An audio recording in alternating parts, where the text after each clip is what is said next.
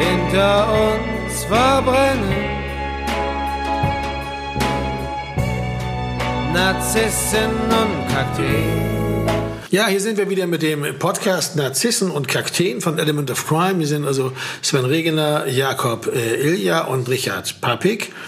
Und äh, wir reden über die äh, Vergangenheit der Band, über die einzelnen Jahre, über die dort entstandenen, zu den in dem Jahr entstandenen Platten, wie das sich für uns dargestellt hat und ähm, ja, was es da so zu erzählen gibt. Und heute ist es die dritte Folge. Es geht also um auch unsere dritte, äh, dritte Langspielplatte.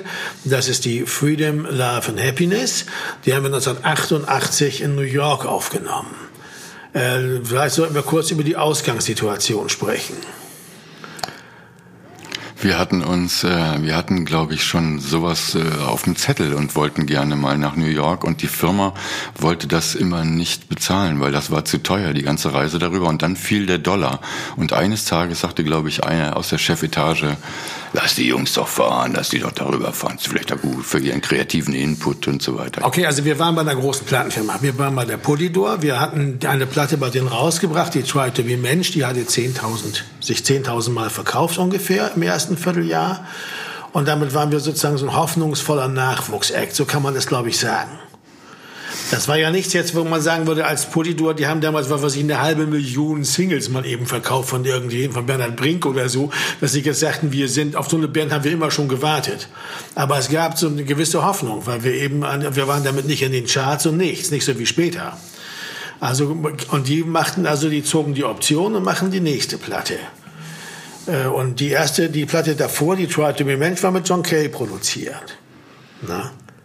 Genau, die Frage stellte sich auch, also neben dem Ort, wo man aufnimmt, äh, stellt sich natürlich auch, mit wem nehmen wir die auf. Und ich glaube, ja. so rum ist auch die Reihenfolge richtig. Ich glaube, dass David Young die Idee hatte, nach New York zu gehen. Ja, weil er da, äh, ich glaube, zum einen die Geschichte, die er hatte in New York, weil er da lange gearbeitet hat, weil er die Stadt kannte und äh, weil er vielleicht auch dachte, das ist eine gute Idee für die Band selber in so einem Kontext äh, aufzunehmen. Mhm. Die Frage ist ja auch, warum, warum wollten wir mit John Cale nicht mehr aufnehmen? Warum war, war, wir hätten ja auch zu John Kell gehen können und sagen können, wir machen die nächste Platte mit ihm. Ja, weil wir uns, glaube ich, äh, also nicht glaube ich, sondern ähm, es war tatsächlich so, dass wir uns äh, doch in der Zeit in London eigentlich viel mit äh, Dave unterhalten haben. Wir sind in Pubs gegangen mit ihm, wir haben Zeit mit ihm verbracht. Äh, ähm, es gab eine Menge Gespräche über alles Mögliche und es äh, hat ein Vertrauen auch geschafft. Wir haben die äh, Single, einen Remix für ähm, 12 Inch mit ihm gemacht. Also das waren alles ähm, Aspekte, die Vertrauen geschafft haben, wo wir dachten, das ist der richtige Mann. Der war uns näher, ne, in dem Moment einfach, denke ich. Ja, ähm, weiß ich gar nicht. Ich glaube, das ist auch ein, einfach ein Grund gab, warum wir es mit John Cale nicht nochmal gemacht haben, weil wir völlig klar war, wenn wir es mit John Cale nochmal machen, dass wieder genauso läuft wie beim letzten Mal. Das war jeweils meine, meine Vorstellung davon. Weil John Cale war ja ganz klar, der war autoritär, der hat eine bestimmte Art Platten aufzunehmen, die wurde genau so durchgezogen, der hat eigentlich kaum irgendwas gesagt. Und dann wurde das, äh, hat aber, war gleichzeitig aber der Band gegenüber ja doch sehr freundlich eingestellt, hat das auch einigermaßen passend dann gemischt und dann kam das raus. Aber wir wollten, glaube ich, auch nicht einfach so sowas wie die, die John Cale Band oder sowas sein. Das ist also so, dass wir da so, so angedockt haben. Das war natürlich auch ein großer Name. Ich glaube, John Cale war in meiner Sicht jemand, der gut ist dafür, eine erste Platte von jemandem zu produzieren, aber der selber eigentlich Künstler ist. Ja, der hat ja damals selber also viele Platten rausgebracht mhm. und selber einfach Songs geschrieben und der, der sozusagen deshalb nie so nah an so eine Band andocken kann wie ein reiner Produzent. Habe ich jedenfalls gedacht. Weiß nicht, wie es euch geht. Ihr kamt das, glaube ich, einmal mit Dave besser klar, oder? Na, ich glaube, ich hatte vielleicht auch die Vorstellung, dass man äh, eine Platte auch noch anders aufnehmen kann. Ne? Es war ja dann die äh, zweite Platte, die wir mit John Kay gemacht haben. Und ich dachte, für eine dritte Platte, ähm, keine Ahnung, künstlerisch freier, mehr Möglichkeiten. Äh, also ich habe ja die eigene Limitierung vielleicht nicht so gesehen, aber äh, äh, vielleicht ist es etwas gewesen, was ich mir mit Dave mehr erhofft habe.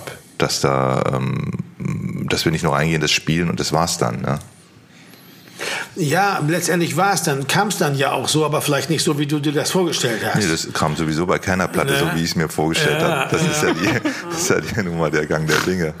Ja, wenn man die, ähm, wenn man die wenn man sich überlegt, also die Geschichte mit, mit, mit New York, das war eigentlich so, dass wir ja Also wir waren in, wir hatten die erste Platte in Düsseldorf aufgenommen, die zweite in London äh, und wir hatten keine Lust in Berlin aufzunehmen. Das ist mal sicher. Das wollten wir nicht. Ne?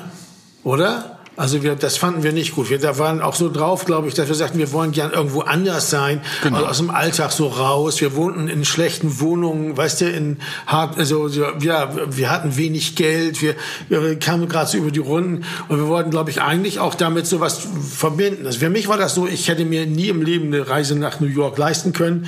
Ich hätte mir nie im Leben auch ein Hotel da leisten können oder so. Und ich fand das einfach. Und Dave wollte unbedingt nach New York, weil seine ganzen Kumpels da waren. Ja, der wollte unbedingt mal wieder nach New York, glaube ich auch. Also, oder? Und wir ja, fanden das natürlich super. Ja, und vielleicht ist es auch damals, als, als es noch Geld gab, richtig bei den Plattenfirmen, hat man natürlich äh, die Gunst der Stunde auch genutzt. Ne? Was ist möglich? Was geht da? In welche Studios kann man gehen? Wo kann man hinreisen damit? Wenn das finanziert ist, ist auch nicht schlecht. Ja, genau, das, das sage ich. Also, das ist klar, gewesen, das ist, das ist, Dave hätte ja auch sonst einfach zwei Wochen nach New York fahren hm. können. Aber nein, schöner ist es, wenn es die Plattenfirma bezahlt. Machen wir uns nichts vor. Ja. ja. Und äh, verkauft haben wir es ihnen, gut abgesehen davon, dass der Dollar niedrig war. Das stimmt, Richard. Glaube ich auch damit, dass wir gesagt haben, na ja, dann kann man aber auch was erzählen. Ne? Bei den Interviews und so, dass man eben in New York war und so. Wir waren jung, wir wollten reisen, was erleben nebenbei auch noch. Und das war doch eine prima Möglichkeit, neben der Plattenaufnahme noch an einem schicken Ort zu sein, der äh, hip war und äh, wo wir noch niemals waren. Für uns war das ein guter Grund. Für die Plattenfirma war eher ein Grund, wir können später damit angeben und sagen, es hat eine Bedeutung in Bezug auf, weil New York war ja die Hauptstadt der Welt eigentlich, oder? Künstlerisch. Ja, absolut. Also in der, äh, kommen wir wahrscheinlich später noch zu, in der Promo kam das ja zum Ausdruck. Ne? Ja, das war Think, ja genau der Punkt. Big, das, das, ne? Deshalb haben die das ja nur eigentlich eingesehen, das alles zu bezahlen, weil es eine Menge Extrakosten eigentlich. Ne? Und dann, ja, dann kamen wir also nach New York. Es war wieder Winter, es war wieder so irgendwie Jahreswechsel, ich glaube Anfang Januar oder so. Genau, und die haben uns äh, eine Limo gestellt mit einem Fahrer. Und Dave hat das mit seiner weißen Gitarre äh, gemacht. Die hat, der hat die ins Budget eingebracht und hat äh, für das Geld hat er uns einen, einen Fahrer zum Flughafen geschickt. Da stand einer mit einem Schild Element of Crime und das war. Ja, das war geil. Das ist ja. ziemlich cool. Und das erste, was der Fahrer gemacht hat, äh, er hat gesagt, äh, ah, ja, Musiker, ja, äh, ich habe hier auch was. Und dann haben wir, und dann haben wir, mussten wir uns ein Tape anhören. So, ich weiß nicht, ich glaube, da war auch ein Saxophon drauf. Also es war irgendwie, jedenfalls, es der war, war so. Musiker, der war auch Musiker, war sehr klassisch. Und ich erinnere mich noch, dass wir, als wir aus dem Tunnel rauskamen und in Manhattan dann da hochfuhren, dass ich ähm, eigentlich wie so ein Kind, ich habe zugeguckt und habe gesagt, das ist faszinierend, überwältigend und gleichzeitig kenne ich das. Und das erste, was mir eingefallen ist, ist Kojak dass ich dachte, ich kenne das aus Kojak. Und dann dachte ich, man, das ist ja banal jetzt. Aber das war halt beides gleichzeitig. Es war banal und überwältigend. Und das ist, glaube ich, wenn man geprägt ist durch amerikanische Kultur, durch diese Serien und so weiter, ist es vertraut und es ist natürlich trotzdem fremd. Das ist ein ganz eigenartiger Moment, ja, in diese mystische Stadt da einzutauchen ja, oder aufzutauchen. War, ich war irre geflasht. Ich saß da links hinten in dieser Limo, man streckte so die Beine aus und stoß, stieß trotzdem nirgendwo an, hing also da so in dieser Limo hinten drin. Ja, wir kamen echt da raus und da kriegte man plötzlich, plötzlich sah man von diesem Punkt aus die ganze Manhattan so. Es war wie, wie am Anfang von so einem Woody Allen Film oder so. Also gleich geht wirklich, dann gleich, gleich spielt George Gershwin die Musik dazu. So war das irgendwie. Das war schon. Und dann kamen wir ja nach Manhattan rein wir haben ja im Chelsea Hotel gewohnt, das können wir leider so, kamen wir mal hinten rein und die Goodies dampften. Ich meine, das war Ach, genau so, wie das, wie das im Film man sich, also die Goodies dampften, weil das so kalt war, dass also die ganze, die ganze hm. Ab, Abwasser natürlich sofort dann verdampfte, also dass das so, dass die Luftfeuchtigkeit gleich sah, war so wahnsinnig trocken, eine unfassbare Kälte, so 20 Grad minus oder so. Das war schon irre, ja. Ich weiß nicht, wie es euch ging, aber ich hatte die falschen Sachen eingepackt. Ich kannte keinen amerikanischen äh, Ostküstenwinter, nicht wirklich. Ja, ich musste mir erstmal eine Mütze kaufen, das weiß ich noch, weil ich Angst hatte, mich zu erkälten. Und dann sind wir ins Chelsea Hotel eingecheckt. Ja, das Legende, ne? Ja, das Cockroach Hotel eigentlich, ja. Also das war echt ganz schön runtergekommen. Aber natürlich für uns trotzdem total toll. Also da wird ja das Erdgeschoss zum Märchenschloss, weil man ja wirklich dann ja, man sich das anguckte und das war so Geschichte, ne? So, also alle großen Rockmusiker, Chelsea Hotel, Lieder drüber geschrieben, ne? Leonard Cohen. Äh, und äh, ich habe zusammen mit Veto in einem Zimmer gewohnt und ihr beide hattet auch zusammen ein Zimmer. Ja, da hast du die äh, Glückskarte, den Joker gezogen. Ja, gut, das war halt so, aber wir waren ja auch zusammen in der Band, man muss ja auch klarkommen. Äh, äh, und wobei, wie ich habe ja schon letztes Mal gesagt, beim letzten Podcast, wir waren ja wie Hund und Katze. Aber äh, da im Zimmer selber ist das eigentlich nie so. Und das ist doch gut. Das war nur im ja. Studio eigentlich. Also das war wie so ein Waffenstillstand, mhm. wenn das Studio vorbei war, sozusagen redet man nicht mehr drüber. Ja, es war eigentlich ganz gut. Wir waren dann ja meist abends auch betrunken. Wir sind ja irgendwo hingegangen, hat sich noch eingebrannt und dann ins Chelsea Hotel. da ist man ja nicht mehr da so wahnsinnig äh, ne, munter ich, gewesen. Ich erinnere mich noch an eine Sache, dass wir äh, dank der Plattenfirma hatten wir ja Spesen, ja, Spesengeld. Und ähm, das war also auch für so so ein Eierdieb wie mich, der da irgendwie im Grunde genommen auch immer nur bis zum Monatsende reicht das gerade so das Geld, war das natürlich auch so, so ein Extra Plus. Und was habe ich gemacht mit dem Geld? Das erste, was ich gemacht habe, ich bin raus aus dem Chelsea Hotel, links der nächste, das nächste Haus, da ist ein Laden für Comics gewesen, das ganze Geld in Spider-Man Comics investiert. Komplett. Ja, du bist auch dafür legendär gewesen, die ganze Nacht Gute über Anlage. Fernsehen zu haben. Das war auch so. Ich glaube, Richard hat mir das erzählt, dass du die ganze Nacht Fernsehen hattest. Du konntest gar nicht aufhören. So viele Fernsehkanäle. Wir hatten ja nur dreieinhalb oder was in Deutschland. Da war ja noch vor Privatfernsehen. Naja, in Berlin hatten wir ja fünf, aber die haben auch nicht gereicht. Also die beiden DDR-Kanäle. Ja, da kam, kam, kam, kam Sat 1, glaube ich, gerade auf oder so. Oder RTL. Aber ich weiß, da diese unfassbar vielen Fernsehkanäle mit so unfassbar viel Werbung. Eine Folge von so 45 Minuten Folge von einem, von einer Fernsehserie zu gucken, dauerte irgendwie zwei Stunden oder so, weil dauernd ja, Werbung war. Das stimmt, ja. die Werbung kannte man auch nicht. Das war alles neu. Das war ein aufregendes, seltsames Land. Ähm, das Studio. Das Studio hieß Sound and Sound Studio und war äh, irgendwo in den 40ern. Das Chelsea Hotel 23. Straße, äh, glaube ich, war das.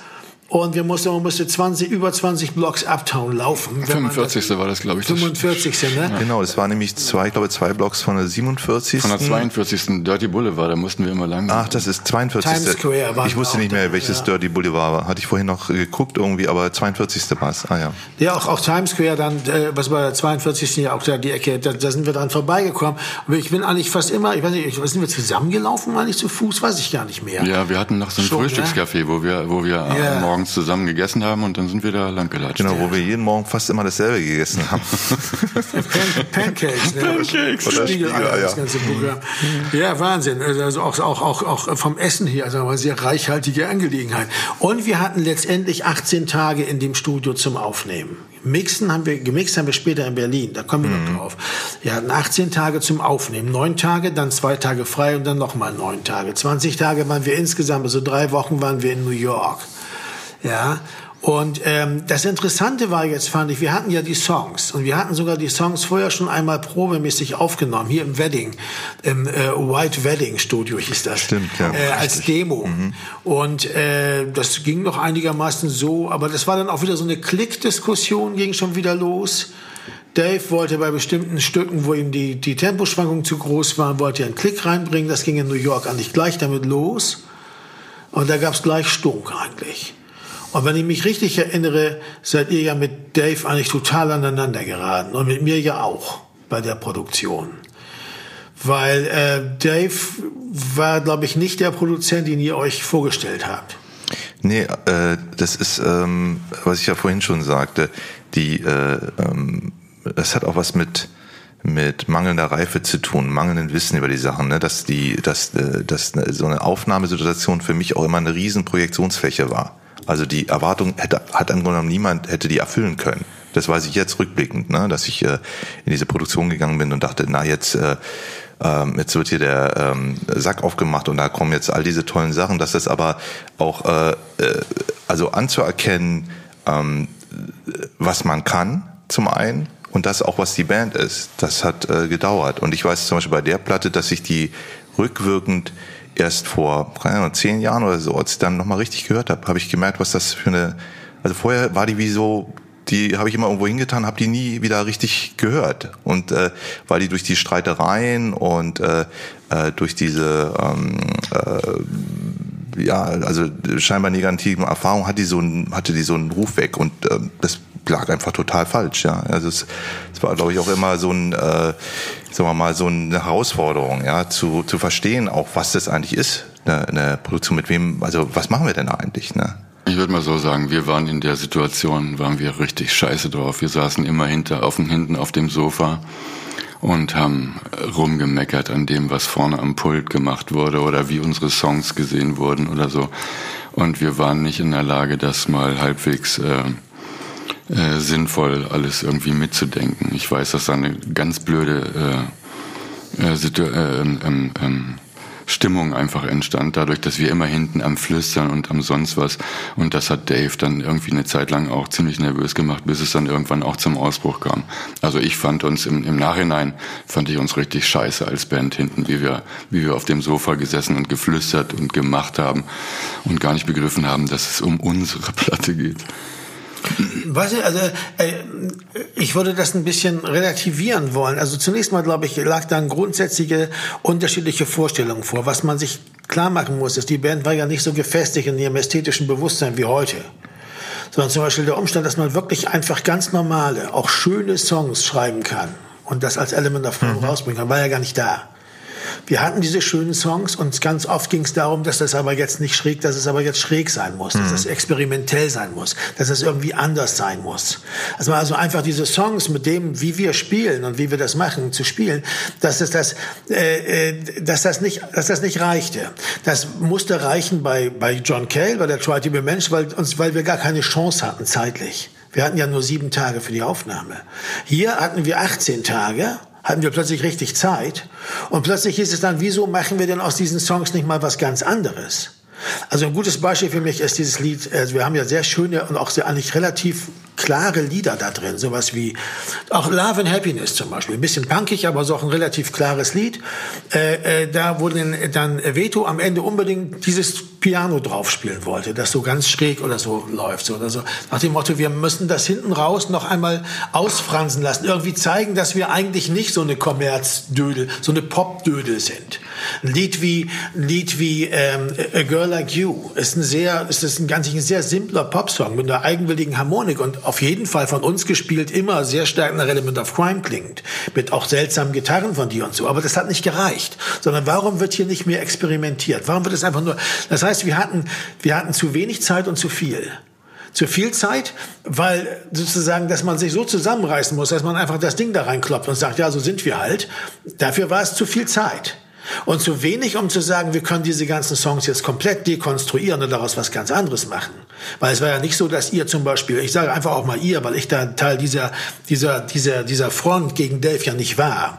Äh, weil ihr hattet ja kein, kein, kein Rezept dafür. Ihr hattet ja nicht gesagt, ich würde gern Girl Like You anders machen und zwar folgendermaßen ich spiele eine andere Art von Schlacht. Nein, weil wir hatten ja eigentlich letztendlich das gespielt, was wir in diesem Studio im Wedding auch gespielt haben.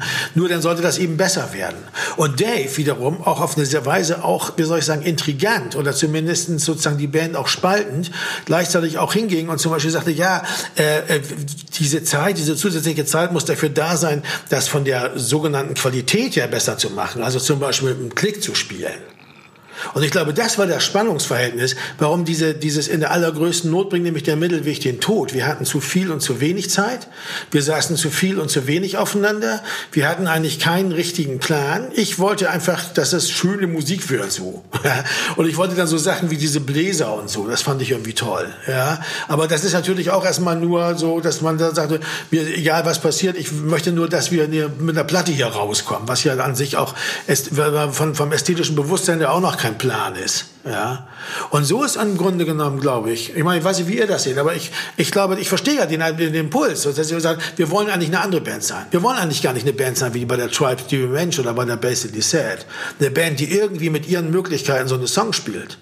Sondern wir wollen eigentlich eine Band sein, die diese Songs dekonstruiert und daraus experimentelle Musik macht. Das, so hatte ich das damals verstanden. Und das, das konnte ich nicht, weil ich wusste, hätte nicht gewusst, wie. Und ich wollte es auch nicht, weil ich die Songs eigentlich schön fand. Das Kuriose ist ja, wenn du, äh, guck hier gerade nochmal auf die Setlist, äh, die, ähm, äh, dass ja im Grunde genommen all diese Aspekte eingeflossen sind in diese Platte. Ja, natürlich. Da ist ja, ja alles da. Da ist äh, von No Home, äh, Girl Like You, Murder in Your Eyes, das sind im Grunde genommen also eine stilistische Bandbreite. Also wenn das nicht experimentell ist, ne, aber ähm, das ist äh, also aus meiner Warte, meiner Erinnerung ist das ähm, äh, auch einer, also bei mir einer, einer großen Unsicherheit geschuldet gewesen. Einfach nicht gefestigt in, in dem Kontext, äh, die ganzen äh, und gleichzeitig äh, höre ich später die Musik und denke, ähm, also wenn das hier nicht ein ganz, ganz klares Statement ist, die Platte, also wenn das jeder Song hört man doch. Ja, Ja, das aber ist die, das Kuriose, die Platte, ne? Die Platte galt bei euch als Popschweinerei, um es mal so zu sagen. Ja, das oder? war ja ja. Richie, was wir wollten sagen? härter und äh, Ja, härter, experimenteller, irgendwie anders, dreckiger, äh, weiß ich auch nicht. Alles das, was nicht da war oder nicht da sein konnte, das wollte man auf einmal. Und das meine ich auch mit diesem, mit dieser Spannung hinten auf dem Sofa. Da wurden also ständig, äh, weiß ich nicht, Sachen aufgebracht, die letztendlich einfach nur hinderlich waren, die wie eine Handbremse gewirkt haben für die Produktion. Das hat ja vielleicht auch was mit der Peer Group zu tun, aus der wir kamen. Dave hat immer gesagt, Dave hat ja immer versucht, mich auf seine Seite zu ziehen und hat eigentlich irgendwie so versucht, mich so als Verbündeten gegen euch dann so, damit er überhaupt da durchkommt oder so. Und ich habe das zum Teil auch mit mir machen lassen und zum Teil auch nicht. Aber im Grunde war ich eigentlich nur abgenervt, weil ich eigentlich das Problem nicht sah. Ich habe auch nie das Gefühl gehabt, dass wir nicht hart genug oder so sind. Einmal, weil ich es gar nicht so unbedingt hart haben muss. Und so ein, so ein Song wie The Way She Is, was soll das? Ich meine, wir haben jede Menge schräge Gitarren da von Jakob und so. Wir haben durchaus ein ganz eigenwilliges äh, Schlagzeug von dir, Richard. Warum, weißt du, warum sollen wir das jetzt? Was, wo ist das Problem? Ich habe mir das Problem nicht gesehen. Ich habe mich so gefreut, als diese Uptown Horns kamen. Und auf so einem Lied, so einem schönen Lied wie, wie, wie, wie, ähm, ähm, ähm, na sag schon, Mörder. Mör- Nein, Murder in Your Eyes. Äh, das Almost war ja das, Dead. Almost äh, Dead. Almost Almost Dead. Dead, Ja, dass ihr dann diese, diese Tom Waits-artigen, sehr schrägen, aber auch trotzdem irgendwie harmonischen Bläser spielten und so. Ich fand das alles ganz allerliebst und herrlich, ja. Und, äh, äh, und gleichzeitig war Dave immer am Meckern über euch und ihr wart am Meckern über Dave. Und das war, glaube ich, Deshalb glaube ich, ist das eigentlich eine Schlüsselplatte für Element of Crime auf seine, auf ihre Weise, weil da mal klar war, so geht's nicht mehr. Weißt du, was ich meine? Also wir haben sozusagen das Stadium der Unschuld der ersten beiden Platten, wo wir gar keine andere Wahl hatten, als jetzt das zu spielen, was wir im Übungsraum auch gespielt haben, verlassen. Ja, und traten in so eine Welt ein, wo eigentlich auf der einen Seite die Typen warten, die sagen, jetzt wird aber schön ordentlich gespielt, das spielst du noch mal, weil die Gitarre ist verstimmt oder so. Äh, oder eben andererseits, ähm, äh, lass uns das dekonstruieren und aus was diese Songs schreiben nur als Anhaltspunkt nehmen für eigentlich eine ganz andere Art von Musik. Und da musste man sich eigentlich entscheiden, was für eine Art von Band wir eigentlich sind. Sind wir eine Band von ja, Songschreibern eigentlich, die, die die Songs machen und die Songs mit ihren Mitteln spielt? Oder wollen wir dann im Studio, weil das wäre ja der Punkt, wie, wie dekonstruierst du das mit dem Schlagzeug und mit der, deiner Gitarre oder so? Wie soll das sein? Ja, dann kommt äh, Veto und spielt hinterher nochmal so ein, so ein, so ein Freak-Piano drauf. Also was, also was eher nach Paul McCartney dann schon fast rüberkommt, weil hatte Dave dann gesagt, das erinnert ihn nur wie an Paul McCartney, der auch bei Liedern, die ja eigentlich, die eigentlich sehr simpel und bieder sind, äh, hinten versucht, das nochmal aufzumöbeln durch so ein Ding. Und das fand ich, glaub, das glaube ich, ist eine, war eine schwierige Ansatz. Und, und, und äh, um es mal so zu sagen, nach dieser Band, nach dieser Plattenaufnahme wollte ich aussteigen. Das war so. Ich wollte, ich hatte auf diese Band keinen Bock mehr. Ich fand die richtig doof. Und ich dachte, wenn die Leute diese schönen Songs und so eine schöne Platte nicht gut finden können, wenn sie das echt doof finden, dann sind das keine Leute, mit denen ich Musik machen kann. Weil das so eine Musik möchte ich eigentlich machen. Weißt du? Also ich fand das, was die Band eigentlich gemacht hat, also wie du Schlagzeug gespielt hast, wie du Gitarre gespielt hast, die Ideen, die du hattest, die Songs, die wir eigentlich ja zusammen immer auch entwickeln, die Musik der Songs haben wir eigentlich immer zusammen entwickelt, ja, das fand ich gut. Und äh, ihr fandet das auch hinterher, die Platte, richtig doof. Und das war nicht der Punkt, an dem eigentlich die Band eigentlich sich hätte auflösen sollen.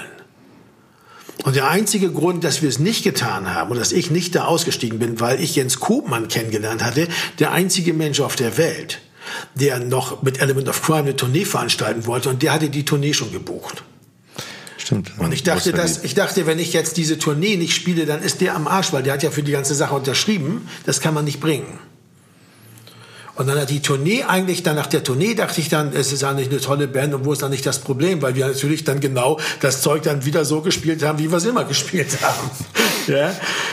Aber immer, das, das sage ich jetzt mal so hart, ich rede jetzt sehr viel, aber das ist, um das mal von mir aus zu erzählen. Nee, Sven, Also- das äh, ist äh, total nachzuvollziehen und das äh, äh, war ja auch tatsächlich so. Also ähm, wie ich äh, vorhin schon sagte, ne, rückblickend äh, war ich da in der Wahrnehmung absolut limitiert. Ich habe äh, so große Erwartungen gehabt, die ich vor allen Dingen Ich konnte die gar nicht umsetzen. Ich wusste, ich wusste nur, so wie Richard das ja auch gerade gesagt, sollte schräg sein und jetzt mal raus aus diesen klassischen Strukturen, weil ich auch viele solche Musik gehört habe und so.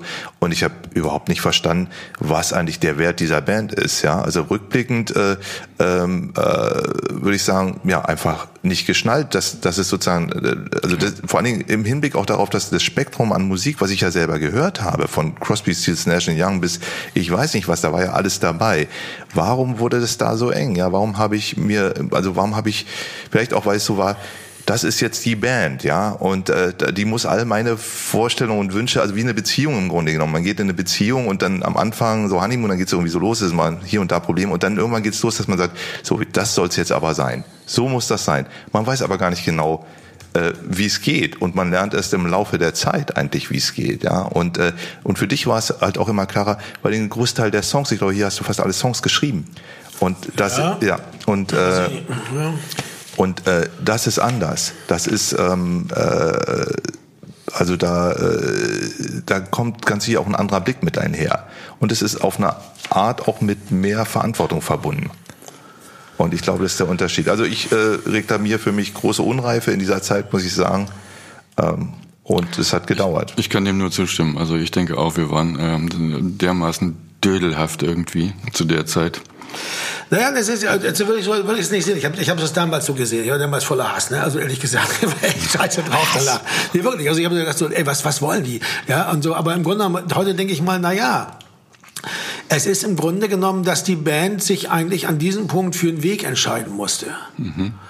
Und wir können froh sein, dass die Band, dass die Plattenaufnahmen nicht sechs Wochen waren, sondern nur drei. Ja, ist ja so. Weil wenn es sechs Wochen gewesen wären, dann wäre die Band, auseinander, die Band auseinandergeflogen. Ja. Weil was willst du in sechs Wochen machen? Ja.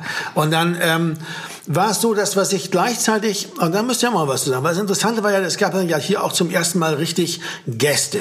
Ich meine, bei der, wir hatten John Cale bei der Try to be Mensch, das war klar, der war ja auch ein großes Idol und den, den, den, den liebten wir ja auf eine Weise sehr als Künstler und da kann man kaum Nein sagen, wenn der sagt, ich spiele mal ein paar Keyboards und so.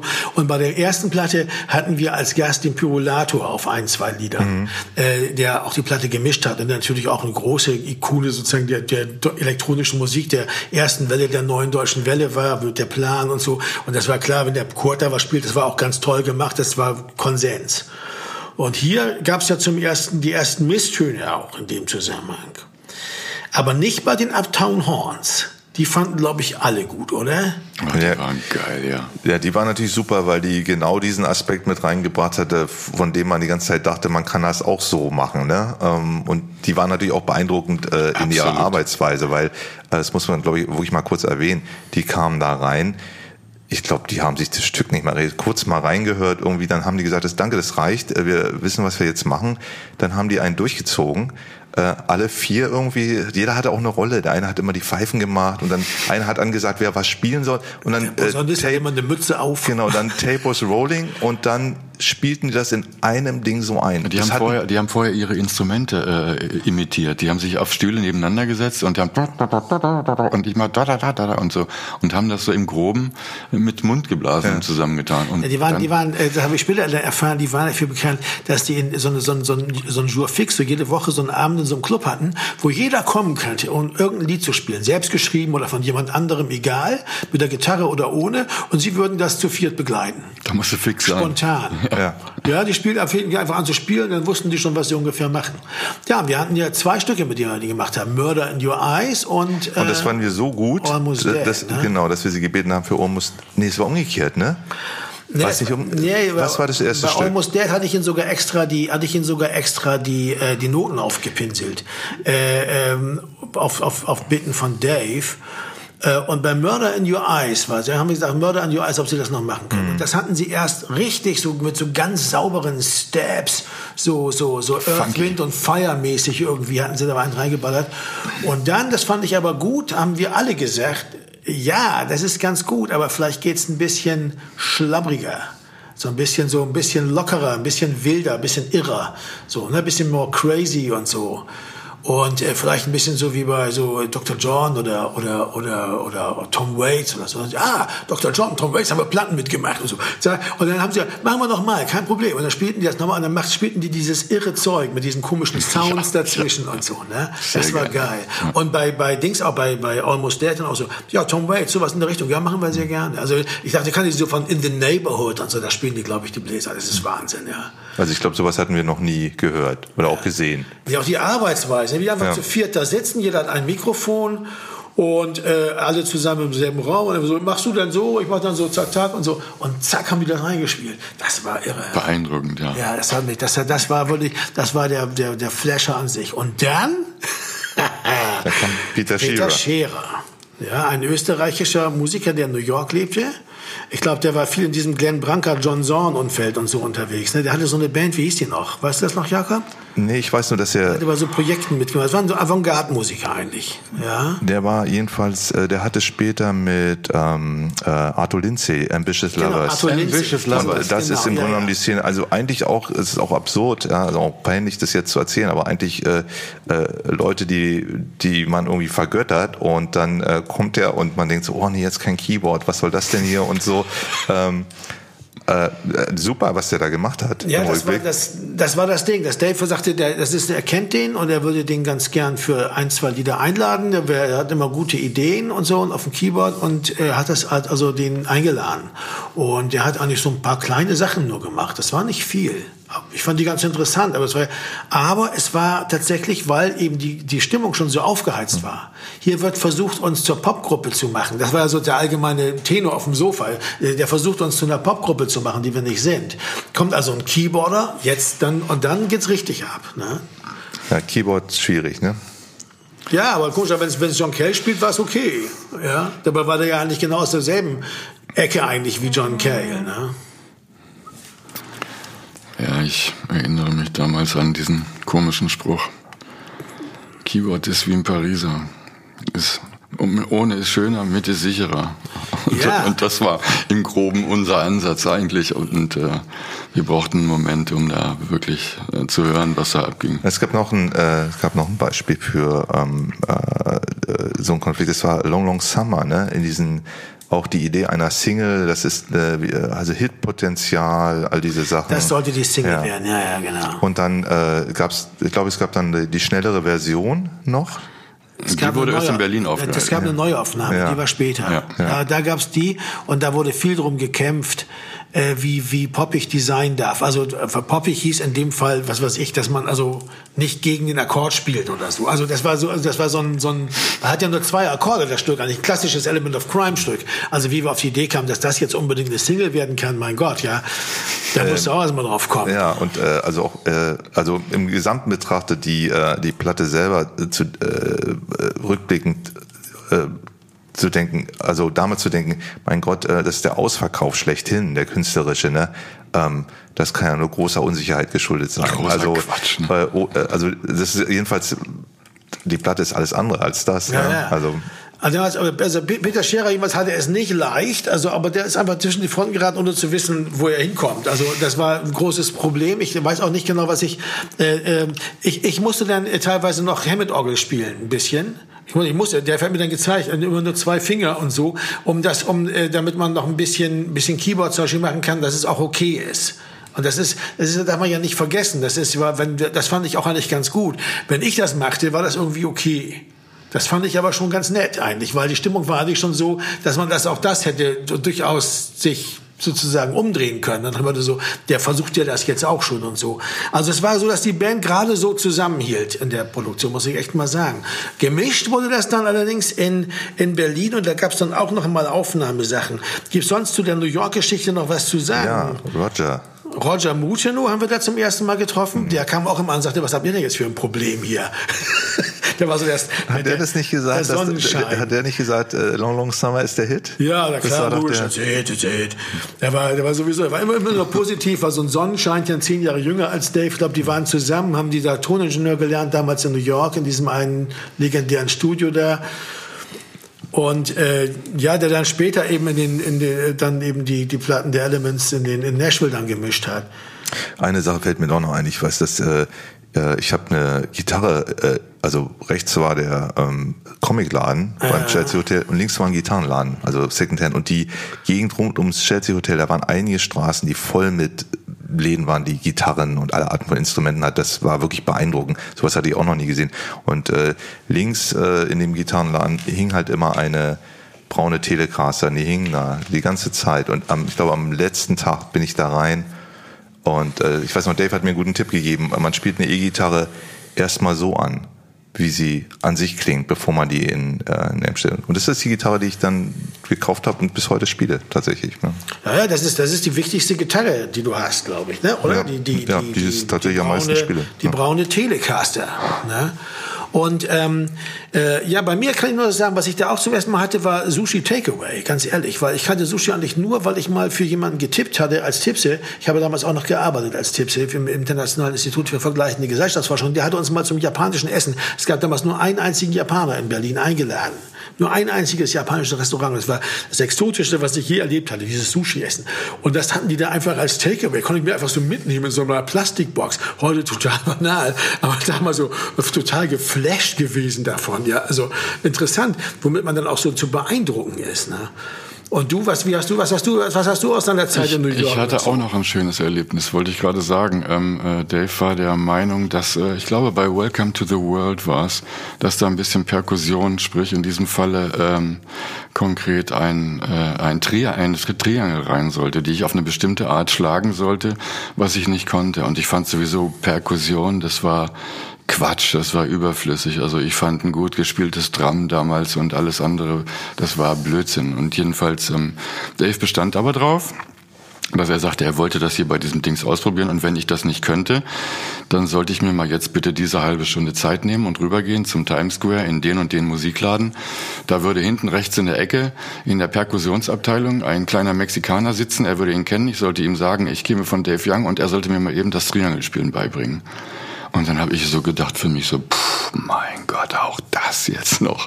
Und ich bin also los, habe diesen Laden gesucht, habe ihn auch gefunden, da ja 200 Meter langer Laden, äh, 50 Meter Gitarren, 50 Meter Bässe und dann hinten rechts in der Ecke tatsächlich dieser dieser kleine Mann. Und ich sagte ja so und so, ich käme von Dave Young und schönen Gruß. Und äh, er sollte mir jetzt mal bitte eben, ja kein Problem, sagte der, nahm dann so ein Triangel und dängelte dann da los. Und ich stand da und rollte mit den Augen und dachte, das werde ich niemals können. Und warum muss man eine Triangel so spielen können? Und dann sagte er, ja doch, ist ganz einfach, komm mal her, so. Und dann hat er mir das über den Finger gezogen und hat mir dann die Technik, wie ich das und die alle drei Ecken zusammen und so.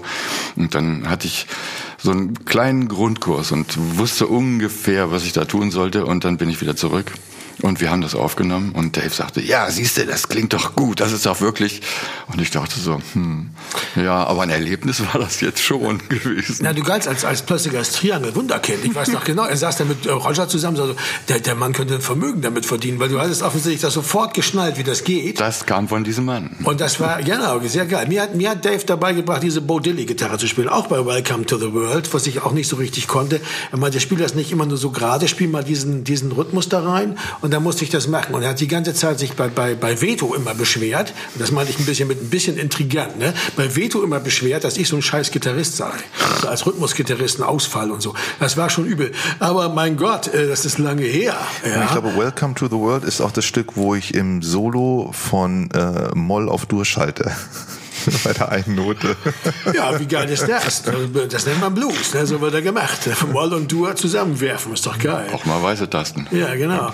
Ja, aber das war schon, das war schon, man, nehmen wir mal die Stücke durch. Murder in Your Eyes, eigentlich ein starkes Abgestück. Haben wir danach nicht mehr viel, haben wir, in, Hm. haben wir in, in den letzten 20 Jahren nicht mehr Nee, gespielt, oder? aber wir haben es relativ lange gespielt. ja, relativ lange, weil es auch so ein schönes Abgestück ist. A Girl Like You Spielen wir immer noch. könnten wir immer noch spielen. No Home, Haben wir, ist ein bisschen her, haben wir aber. Äh, Geiles Stück. Also Ja. muss man echt sagen, geiles Stück, toller Text. Ich habe versucht, den auf Deutsch zu machen. damals. Das fand ich gut. Ja, kein Heim. Kein Weil der Heim. Gary, der Freund von Dave, mich immer nervte, warum machst du nicht auch mal auf Deutsch Texte? Und ich dann so, ja, und dann habe ich kein Heim. Und wenn der eine Reim nicht so schlecht gewesen wäre, ähm, auf Schuh gab es irgendwas, irgendwas äh, ich, ich hatte jeweils ein Reim war so schlecht, dass er, das ist mir zu peinlich. Ansonsten war es ziemlich gut. Kein Heim, kein, ich bin die Wanze unter deinem Fuß, genau. Und danach war der Reim so schlecht. Ich bin der eklige Kerl, der Dreck und der Ruß. Das war Mist.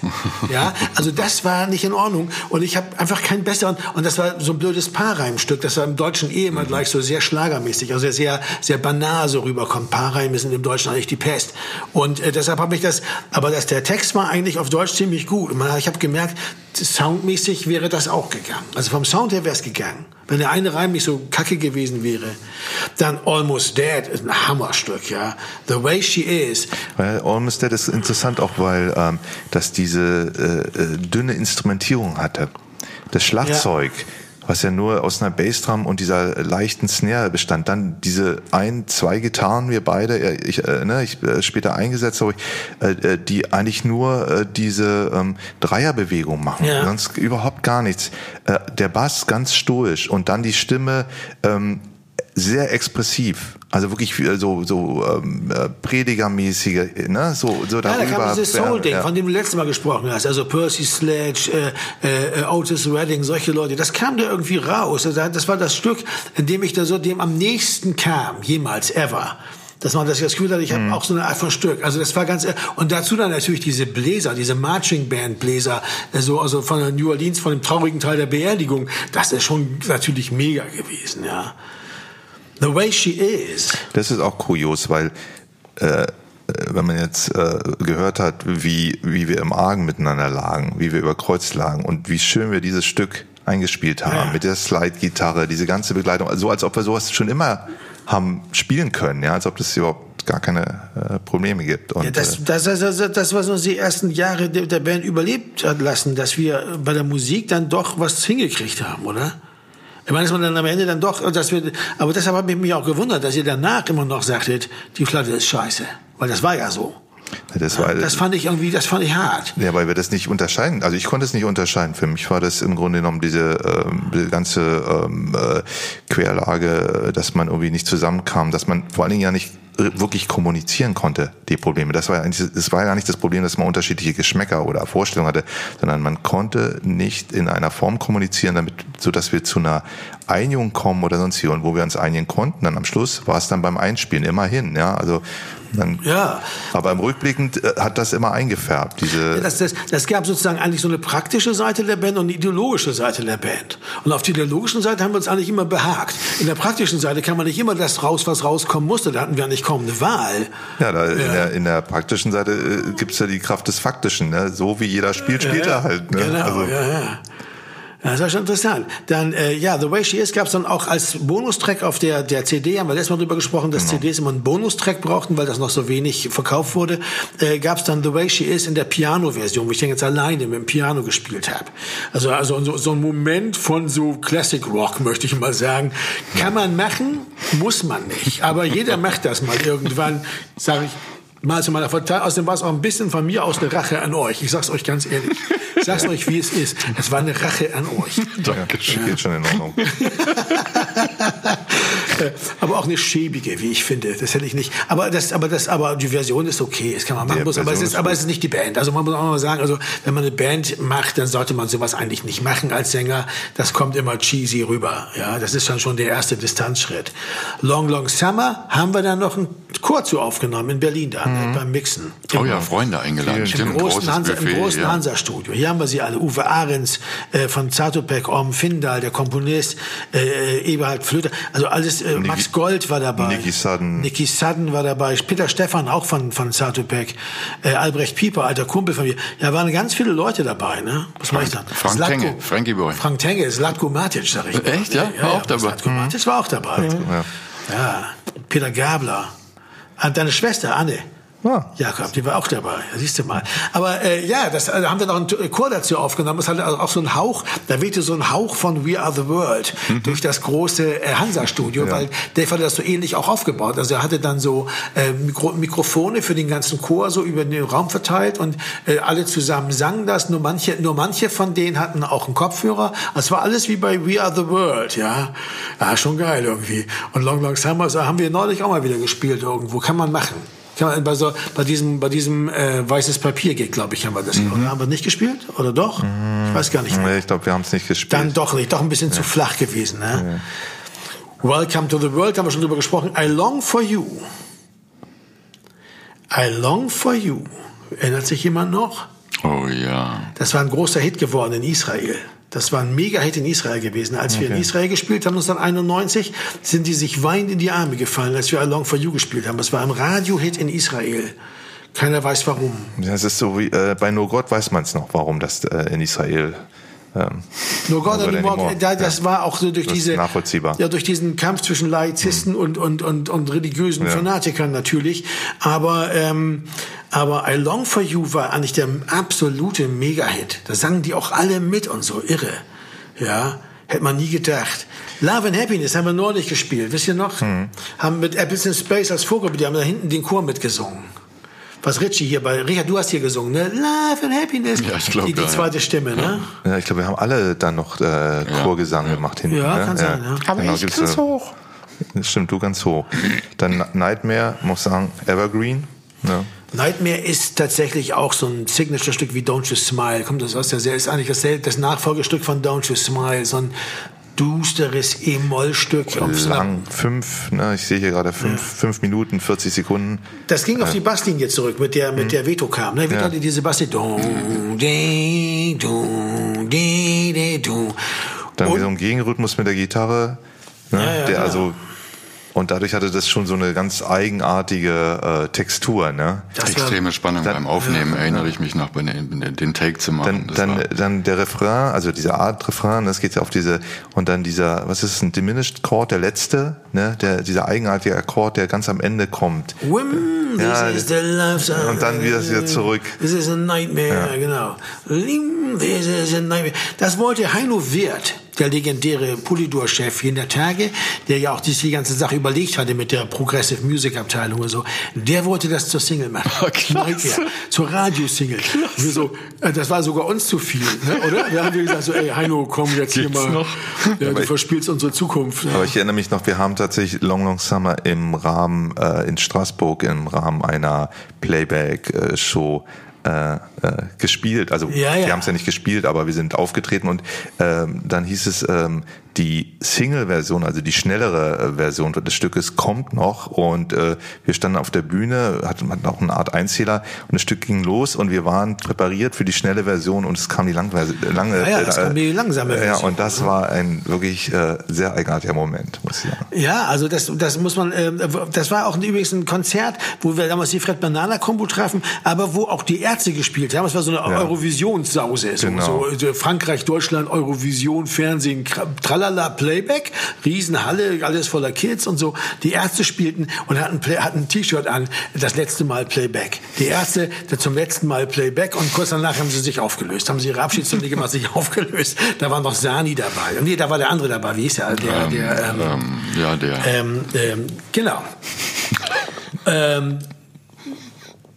Bassistennamen, man kann, man kann sich ja nicht immer alle merken. Ne?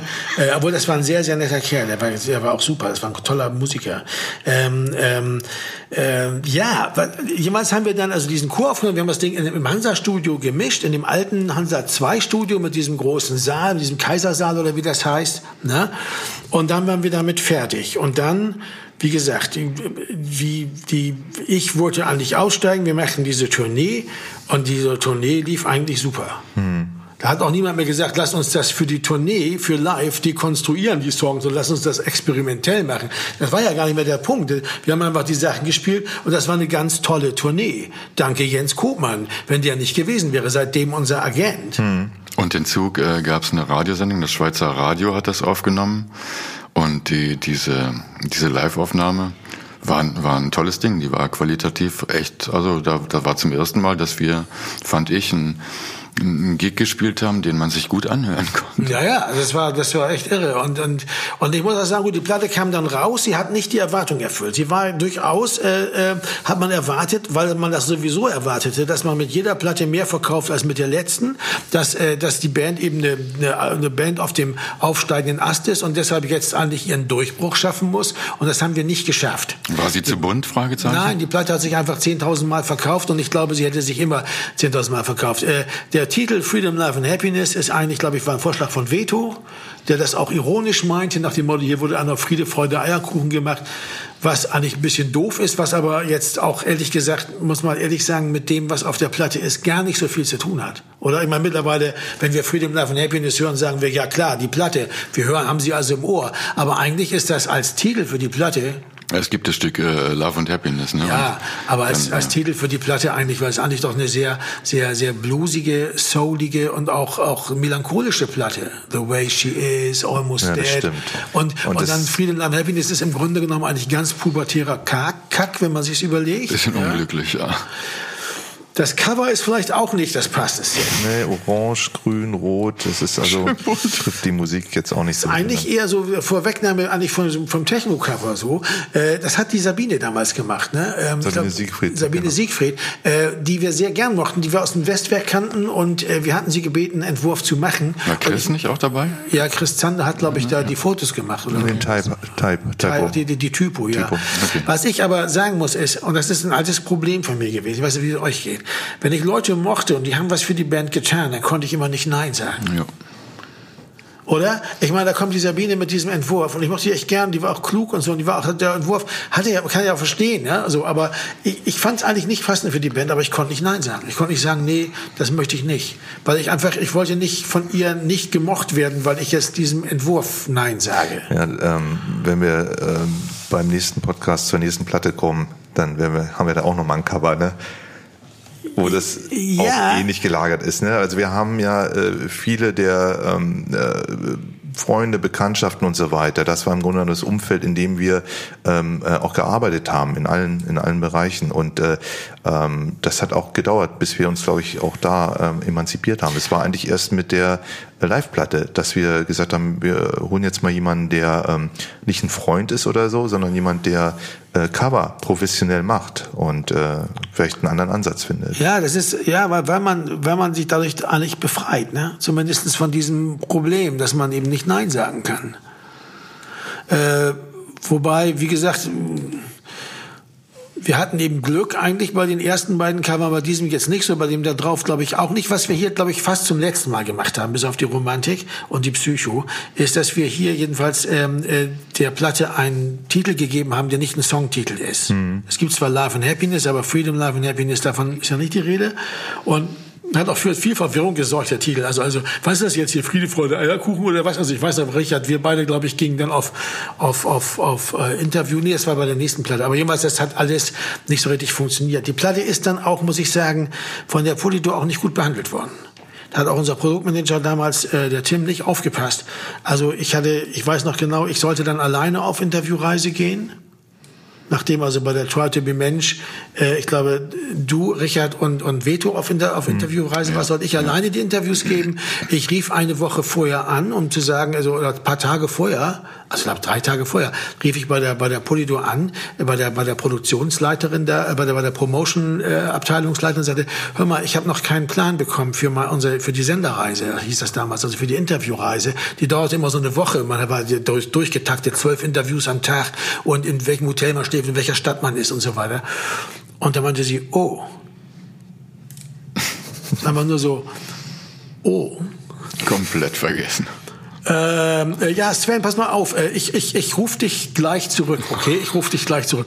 Und dann äh, rief sie dann irgendwann zurück und sagte, pass auf, wir haben es noch nicht zusammen, aber ich, wir, wir, wir kümmern uns drum. Wir machen jetzt ein bisschen was klar. Also sie hat sich auch verplappert. Also sie hatten einfach, sie hatten das vergessen. Und unser Produktmanager hat auch vergessen, das rechtzeitig irgendwie äh, zu klären und, und, und darauf, darauf zu achten. Also wir sind ja auch äh, ein bisschen also durch den Rost gefallen, muss man sagen, was bei so einer großen Plattenfirma leicht passieren kann. Ja, und, äh, Warnung an junge Musiker Musiker kann leicht passieren, nur das Rädchen, das quietscht, bekommt das Öl. Genau, und an, angesichts der, äh, des, der Promotext äh, Think Big, ne, war das. Ja, Think Big und so, ja, ja, wer, wer nach New York gegangen sind, Big Apple und so. Mhm. Und dann haben sie einfach die, die Interviewreise vergessen. So kann es halt kommen. Ne? Äh, äh, wir hatten noch keinen Manager, ne? Die Band mhm. hatte sehr, sehr lange, eigentlich bis Ende der 90er Jahre, keinen Manager wollte oder keine Managerin. Nicht. Und das ist, ja, und wollte das natürlich auch nicht, hätte sich auch niemals auf einen einigen können. Ja, und da zeigt schon mal, wie ja. sich, aber da zeigt sich schon mal, wie sich das rächt. Ja. Denn wie gesagt, nur das Rädchen, das quietscht, bekommt das Öl, wenn da nicht jemand ist, der jeden Tag bei der Plattenfirma anruft und sagt, was habt ihr heute für die Platte getan? Dann geht die irgendwo unter zwischen Philipp Bohr und Bernhard Brink. Ist einfach so. Weißt du? Und äh, das war, muss man sagen, das wird, das, das, das, ich weiß nicht, ob sie erfolgreicher hätte sein können, aber dass man sich dafür überschlagen hätte, alles für sie zu tun, auch auf der Plattenfirmenseite, kann man nicht wirklich sagen. Ja. Und äh, insofern sind wir da auch nichts schuldig, finde ich. Ja. Und die Platte ist ja wahnsinnig gut. Mittlerweile haben die sich ja alle zigtausend Mal verkauft. Mhm. Äh, ähm, aber die Platte ist auch, muss ich sagen, ist wirklich gut. Und wir haben aber einige schwerwiegende Fehler gemacht. Ja, glaube ich. Und der, der schwierigste war, glaube ich, dass wir uns nicht wirklich vorher geeinigt haben, was wir eigentlich wirklich wollen. In diesen 18 Tagen im Studio. Mhm. Ja. Ja, gibt's sonst noch was zu erzählen? Die Tournee war gut, dann ähm, die ja die Platte hat sich gut verkauft, also für uns, aber nicht besser als die davor, was schlecht war, dann also einfach schlecht. Ne? Bei der nächsten musste man das dann unbedingt, jetzt muss es aber und so. Da kommen wir dann beim nächsten Podcast dazu. Äh, ich weiß nicht, wie es bei euch ist. Habt ihr bei euch beiden habt ihr noch was zu erzählen? Ist noch nee. was Wichtiges dabei? Ich glaube, es ist aus, ausführlich erzählt worden, was da also ich glaube, dass die, dass diese Platte hat viel bei mir jedenfalls, also weil ich habe tatsächlich viele Songs ging auf mein Konto so die ersten Ideen so. Ne? Also wie gesagt, bei bei Nightmare war es Veto, äh, bei anderen Songs war es doch du bei, bei eins, zwei, aber bei vielen geht es auf mein hatte viel damit zu tun, dass ich damals viel Soulmusik gehört habe, viel sowas wie naja, Percy Sledge, Otis Redding, aber auch solche Sachen wie die Stranglers, das etwas spätere Werk, Feline mhm. und so weiter, wo sie auch viel mit so Dreiertakten arbeiteten und so relativ sanfte Songs machten und so. Und das fand ich irgendwie, das fand ich irgendwie gut, ja. Äh, die Bläser waren halt, fand ich ganz toll, weil die mich an Tom Waits erinnerten, aber auch an, an Lester Bowie und so Leute, Brass Fantasy und so. Das war also, also so eine, wo man also auch, und dafür hat sich eben dann tatsächlich meiner Ansicht nach gelohnt, nach New York zu fahren, weil man da plötzlich auch ein Einblick in diese Welt bekam, wie diesen Uptown Horns zum Beispiel, wie, die, wie man auch Musik machen kann. Das ja. kam, das, da gibt's, äh, fällt mir doch noch was zu ein, nämlich, nämlich äh, der Umstand, dass, äh, äh, dass man zum ersten Mal konfrontiert war mit Musikern, die sich einfach hinstellen, das einspielen und später bei den Konzerten im Loft auch gesehen hat, die amerikanischen Bands, wenn die kommen, die spielen und die spielen das, also also das Üben war ja so ein bisschen, wer übt, bescheißt die anderen, hat Eki Busch immer gesagt. Ähm, aber die konnten ihr Zeug halt richtig spielen und ich weiß, wie beeindruckend das war. Und äh, später erst habe ich, äh, hab ich gelernt im Grunde genommen, dass die halt viel, viel mehr spielen. Also die, äh, äh also wie du erzähltest, mhm. ne, die, äh, da gibt's so einen Abend, jeder kann kommen mit einem Song und man spielt einfach dazu. Also die, dieses Training überhaupt, ja, um dann so locker auf der Bühne zu stehen. Ne? Also ja. das war, das war das erste Mal, dass ich da mit Kontakt hatte und nicht dachte, oh Streber oder so, sondern dachte, oh okay. Ja, ja wir, das gab verschiedene Bewegungen bei uns. Also einmal kamen wir natürlich aus, auch, auch letztendlich aus dieser Ideologie, und die ist ja auch gar nicht so falsch, der genialen Dilettanten.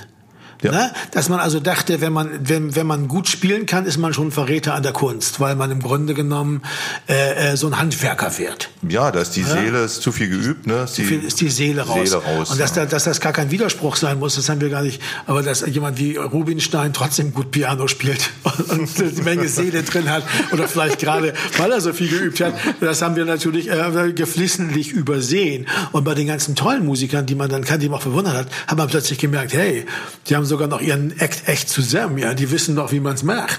Und das, äh, Aber gleichzeitig darf man natürlich dann nicht so eine Handwerk-Übe-Band werden, weil das wäre uns auch, wäre uns auch nicht gut bekommen, glaube ich, oder?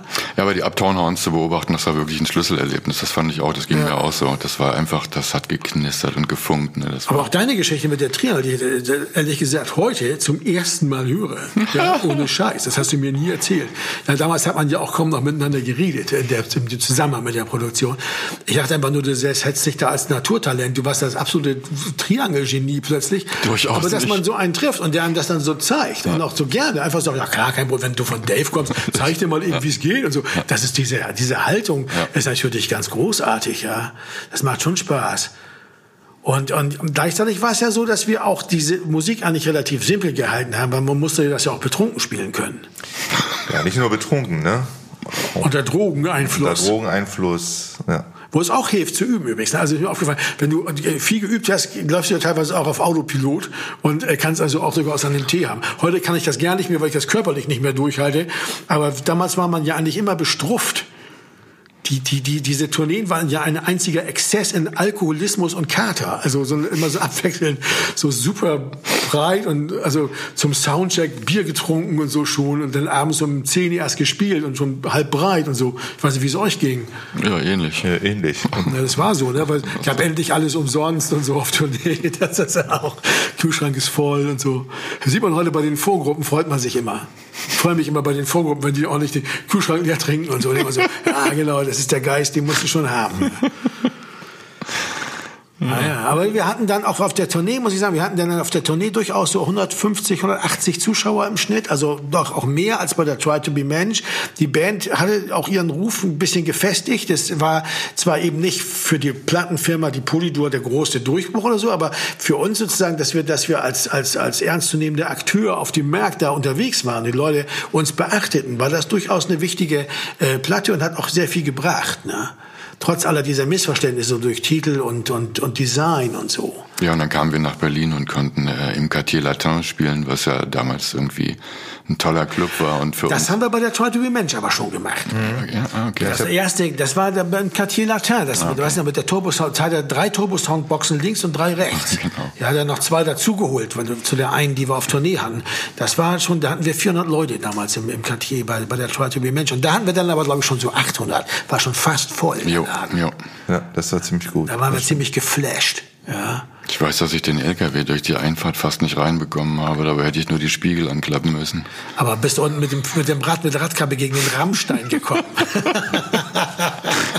ja, das war äh, so ziemlich alles, oder? Was, was Ja, wir zum Thema ähm, Freedom, Love and Happiness 1988 New York, Element of Crime in diesem Moment sagen können. Und äh, wir sehen uns wieder dann bei Podcast Nummer 4. Der wird sich mit der, mit der Platte The Ballad of Jimmy and Johnny beschäftigen, die wir 1989 aufgenommen haben. Genau. In diesem Sinne vielen Dank. Bis dahin. Auf Wiedersehen. Tschüss, bis gleich. Achtung, Achtung, hier ein Element of Crime Verbraucherhinweis. Auch zu dieser Podcast-Folge gibt es eine passende Playlist. Den Link dazu findet ihr in den Show Notes.